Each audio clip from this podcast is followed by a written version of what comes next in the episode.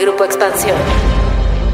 Miles de personas se movilizaron este domingo en el Zócalo de la Ciudad de México y en más de 100 ciudades del país en una marea rosa que inundó las plazas públicas, las primeras planas de los diarios y las conversaciones políticas. Las organizaciones que convocaron a salir a las calles en defensa del Instituto Nacional Electoral y para pedir a la Suprema Corte de Justicia invalidar el Plan B del gobierno estimaron una asistencia de 500 mil, mientras que la cifra oficial se fijó en 90 mil solo para la Ciudad de México. Para los asistentes, el solo hecho de desbordar el Zócalo, una de las mayores plazas de América Latina, bajo una causa ya es un logro, pues hasta ahora solo el presidente Andrés Manuel López Obrador lo había hecho. En tanto, para el mandatario y algunos actores de Morena, el hecho ha sido minimizado, desvirtuado y reducido a los políticos que participaron en ella.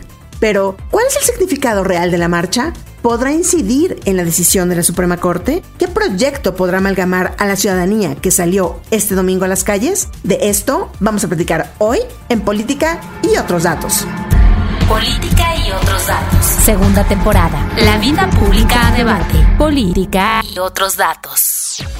Buen jueves, bienvenidos a Política y otros datos. Soy María Libar, editora política de Expansión. Es jueves 2 de marzo del 2023 Está increíble que estén con nosotros en este nuevo episodio. Muchas gracias. Viri Ríos y Carlos Bravo Regidor, ¿cómo están? Buen jueves. Hola, ¿qué tal? Un gusto estar por aquí en este jueves de política y otros datos. Recuerden que si les gusta nuestro podcast, nos ayuden con unas estrellitas, con un like y sobre todo compartiéndolo en sus redes. Así que muy contentos nuevamente de estar por acá. Hola, hola, ¿cómo están? Feliz jueves de política y otros datos. Ya estamos aquí de vuelta después de vivir la experiencia de los mangos asoleados el domingo pasado en el Zócalo. Mango asoleado. Los buenos, van a decir que por qué mango, pero este, lo que quieran asoleado. Eh, es que esos, esos son los que venden en la calle, ¿no? Han visto que hay sí, qué bueno, sí, de claro. Oigan, pues sí. O sea, a ver, el tema es más que obligado, porque no sé ustedes, pero este domingo, 26 de febrero, volvimos a vivir un día que me parece importante para el país y para la ciudadanía porque miles de personas en la Ciudad de México y en más de 100 ciudades del país y fuera de él se concentraron o movilizaron en favor del INE y en contra del llamado Plan B electoral que promovió, pues, como saben, el presidente Andrés Manuel López Obrador y que aprobaron Morena y sus aliados en el Congreso, y con el cual, a decir de las personas que marcharon y de diversos especialistas, pues se pone en riesgo la estabilidad de la democracia en México. Este domingo, las personas que salieron a la plaza y que le tocaron la puerta a la Suprema Corte de Justicia y a los ministros, ¿para qué lo hicieron, Carlos y Viri? Con la finalidad de que frenen la decisión, ¿no? De que declaren inconstitucionalidad estos cambios que se hicieron en el Congreso. Evidentemente falta que las acciones de inconstitucionalidad lleguen a la Corte y que los ministros decidan. Pero mientras tanto, el domingo, varios jóvenes y varias personas les dejaron pancartas y arreglos de flores ahí, a los pies de la puerta de la Suprema Corte, para pedirles que cuiden la democracia y no les hereden problemas. A ver, vamos a deshilar un poquito la marcha. ¿Quién fue a la marcha? Platiquen un poquito cómo lo vivieron, si es que fueron. Bueno, yo sé que fuiste, Carlos, porque nos encontramos ahí. Pero a ver, ¿con qué te quedas? ¿Con qué parte de la marcha te quedas o con qué momentos de la marcha te quedas? Pues sí, yo llegué desde muy temprano, ya estaba ahí como desde las ocho y media y la verdad pues sí me tocó ver cómo se fue llenando eh, a las ocho, las nueve, las diez y ya a las once donde empezó formalmente. Y la verdad pues un ambiente eh, bonito, muy tranquilo, fue una marcha muy atípica en muchos sentidos. Uno de ellos, bueno, normalmente las marchas, pues qué sé yo, de, las mujeres feministas o en conmemoración por el 68 o las de Ayotzinapa, ¿no? Casi siempre los comercios en el centro histórico cierran. Incluso algunos ponen vallas. Y en este caso todo estaba abierto y estaban haciendo su agosto.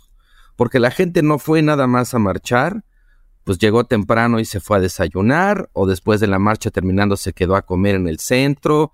O sea, había un aire diferente en esta marcha, un poco quizás diría menos juvenil que en las otras marchas, ¿sabes? Como con esa rebeldía o ese espíritu así muy contestatario. Y esto estaba muy familiar, ¿no? Como el, mural ese de, de, Diego Rivera del Paseo Dominical. En este caso no fue en la Alameda, pero bueno, casi, en el Zócalo, ¿no? Y las familias así enteras, muy tranquilo, muy cordial, mucha concordia en ese, sentido. Y bueno, pues la otra también muy sorprendente que en las oposiciones le llenaron el zócalo. Andrés Manuel López Obrador. Digo que se lo llenaron porque otro rasgo que me parece eh, significativo, interesante de esta marcha, ¿no? que llama la atención, es que bajo perfil tienen los convocantes. Pues son unas organizaciones ahí con unos nombres cívicos, ciudadanos, México, no sé qué. Sabemos que los partidos también estuvieron involucrados, pero todos como con un muy deliberado bajo perfil. Quienes estamos en la Ciudad de México no solo hemos querido llenar el zócalo, venimos a ocupar la Plaza de la Constitución, el espacio físico que alude a la estructura jurídica que reconoce nuestra pluralidad política y nuestra composición pluriétnica. Y realmente el liderazgo parece el de López Obrador que aglutina a toda esta gente pero en contra suya. Y bueno, pues entonces ya lo anticipabas tú, eh, Mariel, la marcha dirigida claramente destinada a los ministros, ministras de la Suprema Corte de Justicia para que pues voten por la inconstitucionalidad del Plan B. Y bueno, pues para mí fue una, una experiencia bonita, me encontré mucha gente, ahí nos encontramos, Mariel, un calorón, pero eh, muy agradable. Y bueno, pues ahora habrá que ver, ¿no? Yo, yo creo que esta marcha nos enseña varias cosas. Y una de ellas, una de las que yo me llevo, digamos, ya para terminar de abrir boca ahorita en esta conversación, es que si hay ciudadanía, digamos, si hay un, no sé si sea un movimiento todavía, pero creo que sí hay una coalición social aquí forjándose. Lo que no hay claramente son partidos de oposición que puedan de alguna manera convertir o traducir este entusiasmo, esta movilización social, en fuerza electoral, ¿no?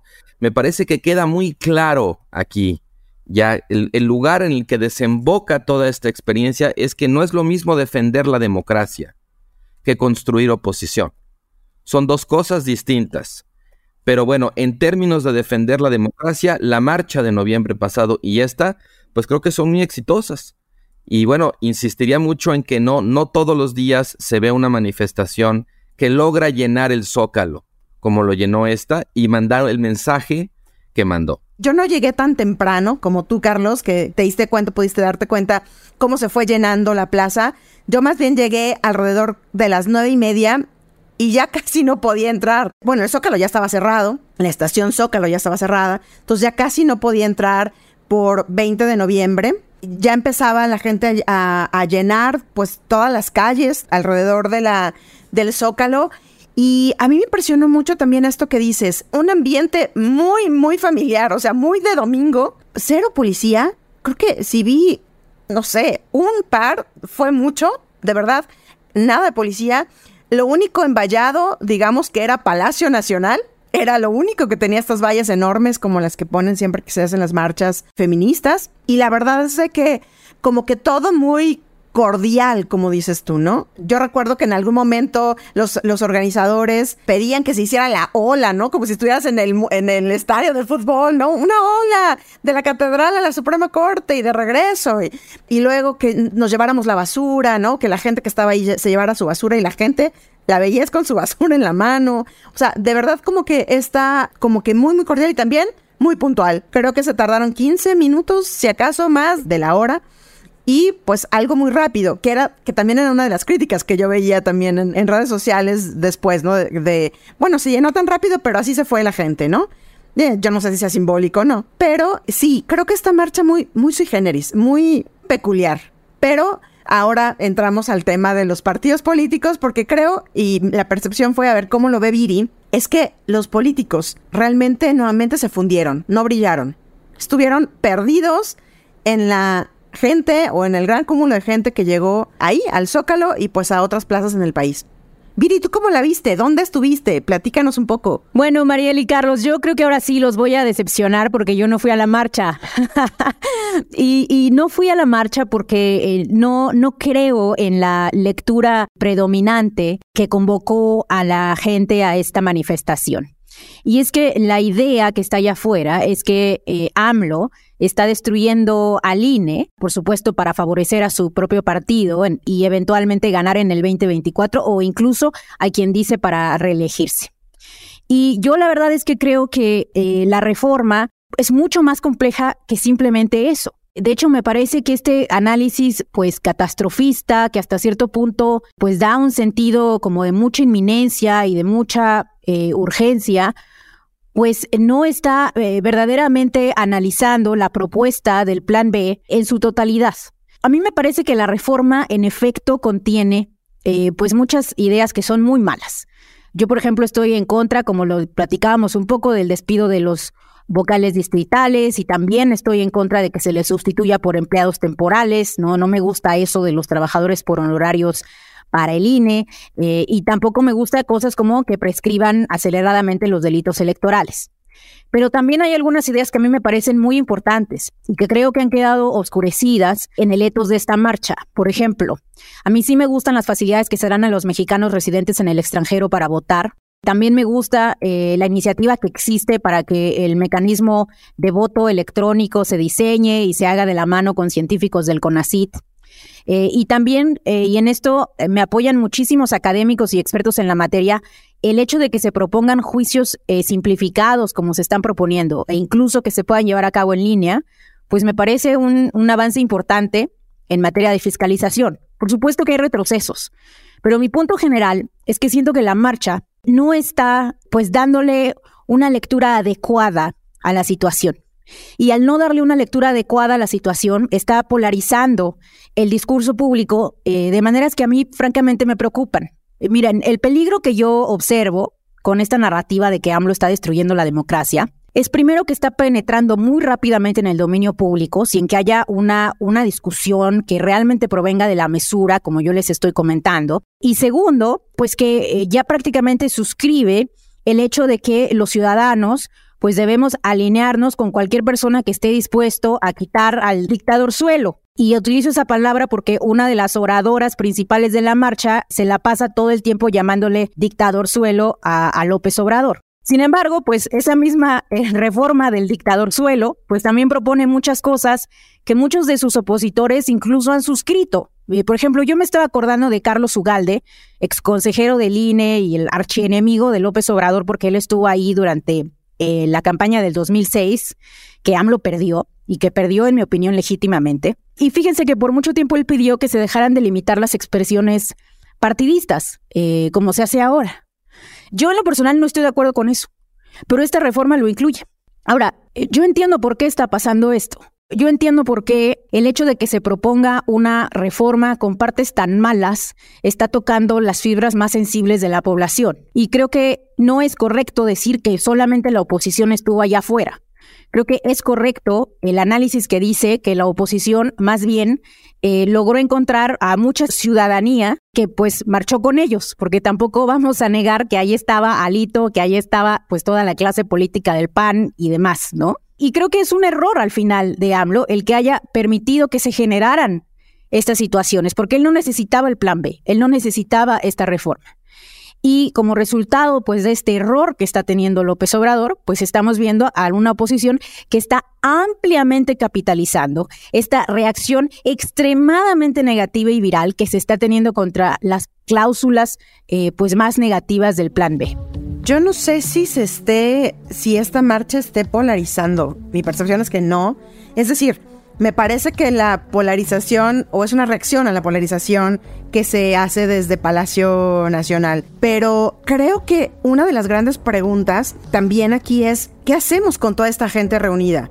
O sea, porque si bien, sí, a ver, había pancartas del PRD que de verdad no entienden que no entienden. O sea, ¿qué hacía una pancarta del PRD ahí? Y yo no vi camiones, pero seguramente lo sabía. Pero en realidad todo lo demás estuvo como muy... A ver, ojo, no estoy diciendo que no había, haya habido acarreados, que no haya habido eh, movilización.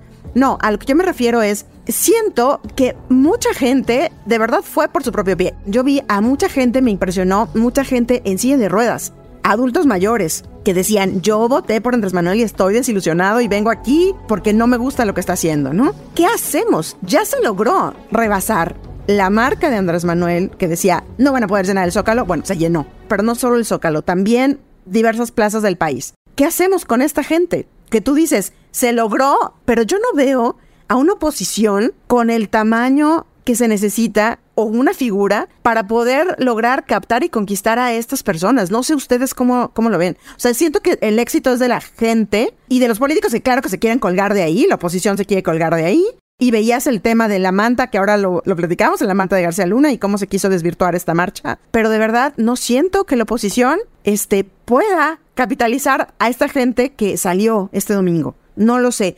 No sé cómo lo ven ustedes. Pues mira, yo, creo que en efecto, o sea, esto nos devuelve a este tema que, comentaba al principio. O sea, claramente esta es una coalición que ha sido muy exitosa para movilizar a mucha gente en defensa de la democracia y para protestar en contra de una reforma electoral con la que no están de acuerdo. Independientemente de que pudiera tener algunos detalles menores, creo que el consenso general entre abogados, politólogos, entre especialistas en cuestiones electorales, pues es, es una amplísima coincidencia.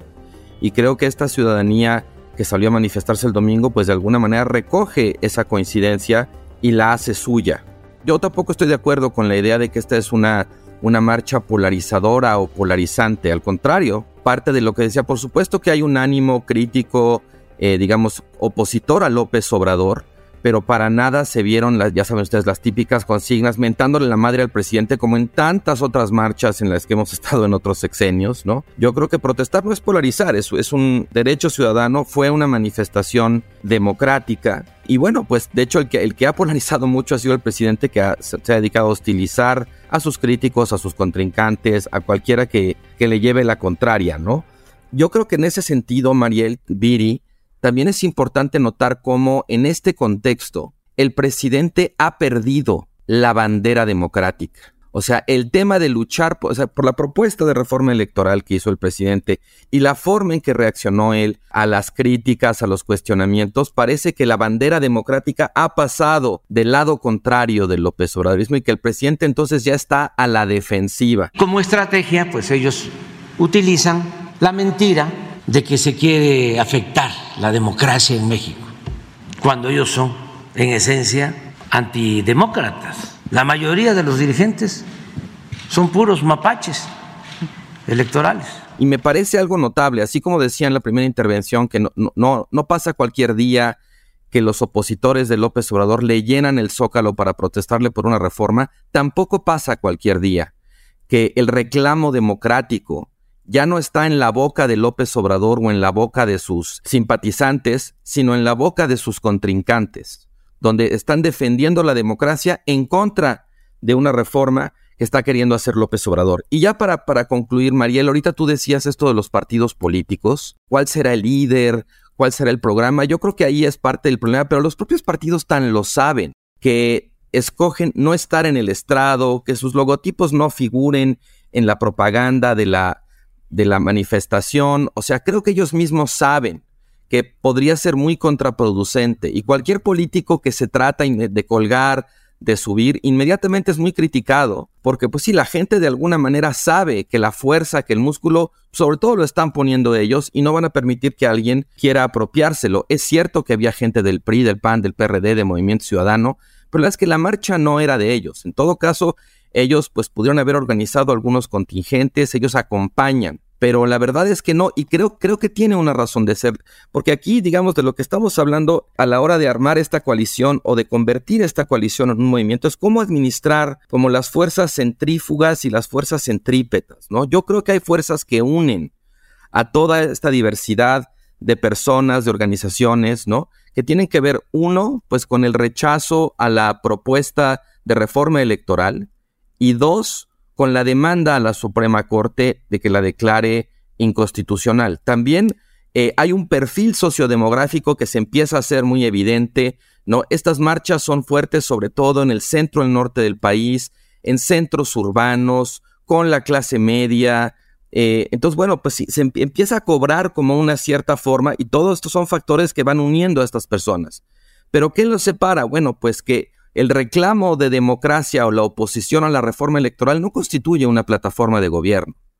No hay una visión compartida de país. Podrán compartir el antagonismo hacia la reforma y hacia López Obrador, pero eso no quiere decir que tengan el mismo proyecto. No quiere decir tampoco que todos estén con el mismo partido, ni que todos vayan a aglutinarse en torno pues al eventual liderazgo que quiera de alguna manera capitalizar o canalizar hacia su causa toda esta energía social. Entonces, pues sí puede ser perfectamente factible que veamos estas marchas, que haya otra, ¿no? Pero que eso no se traduzca. O sea, hay un trabajo que hacer para las oposiciones si lo que quieren y pueden es convertir todo esto en una plataforma para el 2024. No está escrito, no estoy seguro que vaya a ocurrir, entiendo que para mucha gente sería lo deseable, lo obvio, pero me parece que hay bastantes desafíos para pasar de un punto al otro. Bueno, solamente me gustaría una cosa, Carlos, acotar, es que yo no creo que la marcha sea eh, la fuente de la polarización.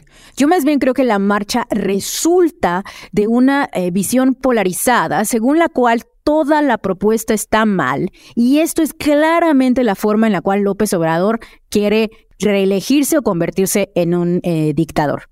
De hecho, eh, me gustaría también retar un poco la idea de que el consenso general es que todo en el plan B está mal.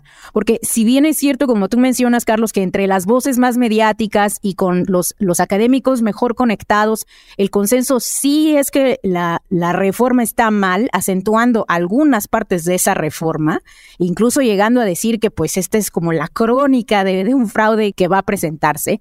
La realidad es que fuera de esas voces, yo sí encuentro análisis mucho más moderados que vienen también desde la academia y que de hecho eh, yo creo que muy pronto los vamos a ver también en la Corte, porque en la Suprema Corte de Justicia va a tener que discutir la reforma en su mayor expresión.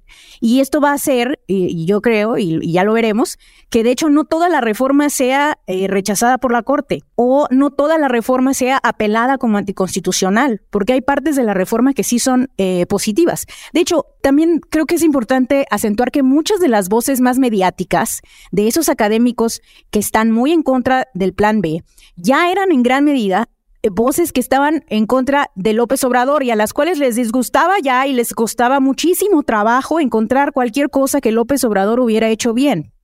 Ahora, que los partidos de oposición no figuraron en la marcha Híjole, eso también no estoy segura y me parece que basta un poco ver los discursos que se dieron, sobre todo el discurso de Beatriz Pajés, en donde ella, pues abiertamente, fuera máscaras, eh, empieza a argumentar frente a la multitud que ahí en ese momento estaba iniciando lo que ella llamó la construcción de un frente para ganar en el 2024. Hoy inicia aquí y en más de 100 ciudades del territorio nacional la construcción de un gran frente ciudadano para ganar el 24. Y además, en ese mismo discurso ella hacía un llamado a que los ciudadanos se tomaran de las manos junto con las fuerzas opositoras, supuestamente para salvar al país. Y luego procedía a listar los triunfos de la oposición. O sea, ella estaba argumentando como si fuera la oposición. Incluso dijo, ya le quitamos la mayoría morena, ya tuvimos nuestras dos marchas, este y la anterior. Y luego ya de plano empezó también a hablar de cómo se debía llamar al voto de los indecisos, de los decepcionados, poner al frente a los jóvenes de esta lucha porque no estaban ahí, pero pues ellos los tenían que llevar. Eh, y bueno, en fin, llegó una parte en donde incluso llegó a decir que los que estaban ahí eran las personas que estaban los que no estaban resentidos. No recuerdo bien cómo lo frasea ella, pero como hablando mucho en este código que existe entre las fuerzas opositoras, según las cuales los obradoristas o las personas que no estaban en la marcha, pues eran unos resentidos. Mira, yo, yo no creo en toda honestidad que AMLO sea un demócrata. O sea, yo, yo creo que AMLO tiene muchos aspectos extremadamente criticables. Creo que no lo podemos negar. Pero de ahí a que nosotros tomemos por buena esta narrativa tremendamente exagerada que existe sobre las consecuencias de la reforma y sobre el actuar de López Obrador, me parece que quizá estamos estirando demasiado la liga. Ahora, creo que también, y con esto termino, creo que también hay que reconocer que hay aspectos profundamente democráticos del gobierno de AMLO.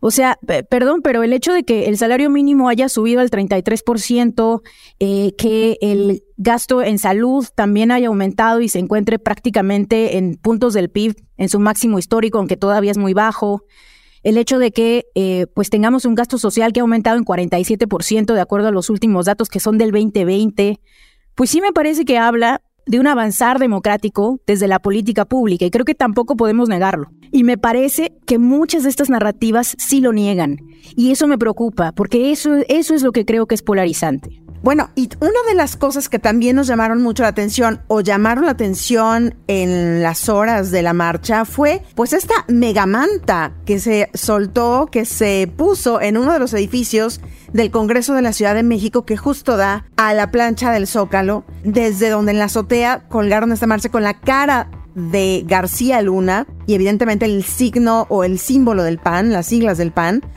pues en alusión o en apoyo pues a esta narrativa que el presidente una semana antes tuvo desde la mañanera para pues desvirtuar la marcha, ¿no? Para decir no vayan, los que van son porque están protegiendo a García Luna, porque quieren que siga, porque no quieren que se toque a García Luna. Entonces, ¿cómo ven esto? Porque bueno, además también comentar, minutos después hubo un corte desde el mismo edificio, pero pisos abajo, donde suponemos que están los, los representantes de los partidos de oposición y desde ahí comenzaron a jalar la manta, la rasgaron y la trozaron. Entonces hubo mucha crítica que si era intolerancia, que si no. ¿Cómo lo lees tú, Carlos? ¿Qué lectura le das? Porque yo lo que creo es que también me parece que esto ya no ha tenido tanto efecto para el presidente. O sea, la, cantidad de gente que fue ahí, siento que ya este discurso de querer, pues, denostar, mentir, con lo que se pretendía con esa marcha, pues evidentemente no tuvo efectos. No sé cómo lo estés leyendo tú. Sí, mira, como, dijimos en nuestro episodio anterior sobre García Luna, era inevitable que el presidente López Obrador aprovechara, pues ahora sí que el superpase a gol que le llegó desde Brooklyn y tratara de capitalizarlo una y otra y otra vez. Y bueno, no solo él, sino también sus simpatizantes. Creo que ese es el contexto en el que se explica tanto la la manta que señalas como muchos eh, pósters que estaban pegados en las paredes, en los postes de revistas, que también tenían la cara de García Luna, el logotipo del PAN, ¿no? Y algunas leyendas que decía eh, culpable, o Calderón sí sabía, o la manta decía abajo hashtag eh, García Luna no se toca, ¿no? Son desde luego, me parece, como muy burdas provocaciones en las que por lo demás, pues creo que nadie cayó. O sea, yo no conozco a nadie que haya ido a la marcha a defender a Genaro García Luna. De hecho, mucha de la gente que estaba en esa marcha, pues estaba, está muy molesta con toda la situación de García Luna. Eh, bueno, y bien que lo hayan este, declarado culpable, que esté en la cárcel, lo que lamenta es que no hayamos podido hacer justicia en México por los delitos que cometió acá, ¿no? Y sí, desde luego que eso, este, pues digo, hablando de polarización, pues creo que esta es una manera de polarizar, o sea, de alguna manera representar a quienes salen a defender a la democracia, a ejercer un derecho ciudadano como la protesta, como defensores de narcopolíticos, pues es una tergiversación que la verdad ofende, ¿no? Eh, yo creo que pues, por eso este, no, no prende ya, eh, Mariel, porque ya es, es demasiado burdo, se le ve mucho la costura y la falsedad a esa, a esa posición de, eh, del, del presidente, ¿no? Ahora, yo, yo no creo que, que, la reacción que anima esta marcha, dada la lectura de la reforma electoral, sea exagerada. Yo creo que es una señal de alarma ante un peligro, ante un riesgo. Cierto, o sea, que de alguna manera no está inventado, la gente no se lo está imaginando, incluso las personas que son más, que tienen lecturas eh, menos graves, reconocen que en la, en la reforma hay retrocesos. O sea, entonces, pues yo volvería a mi, a mi metáfora de, de, hace un par de podcasts donde decía que esto es como cuando te sirven una ensalada en un restaurante. Si los tomates están podridos, si la lechuga no está fresca, si el pollo tiene gusanos, pues no te vas a poner a decir, no, mira, pero las almendras no están tan mal y la vinagreta está rica. Vas a devolver el plato.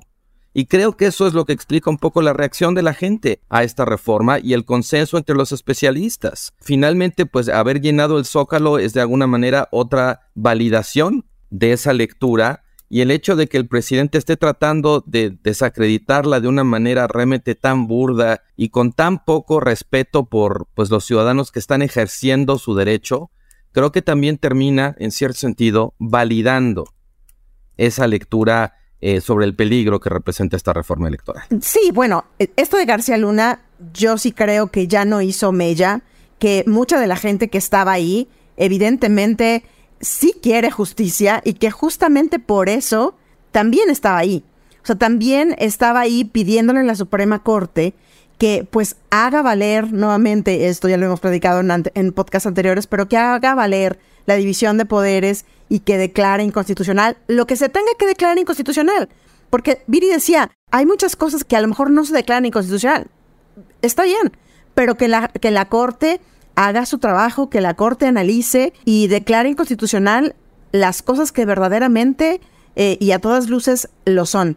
Em, vamos a ver en qué termina esto en la Corte, lo que decíamos en un inicio, eh, todavía está por verse cuando llegan las controversias constitucionales. Ya hay un tramo de esta ley que está eh, impugnado.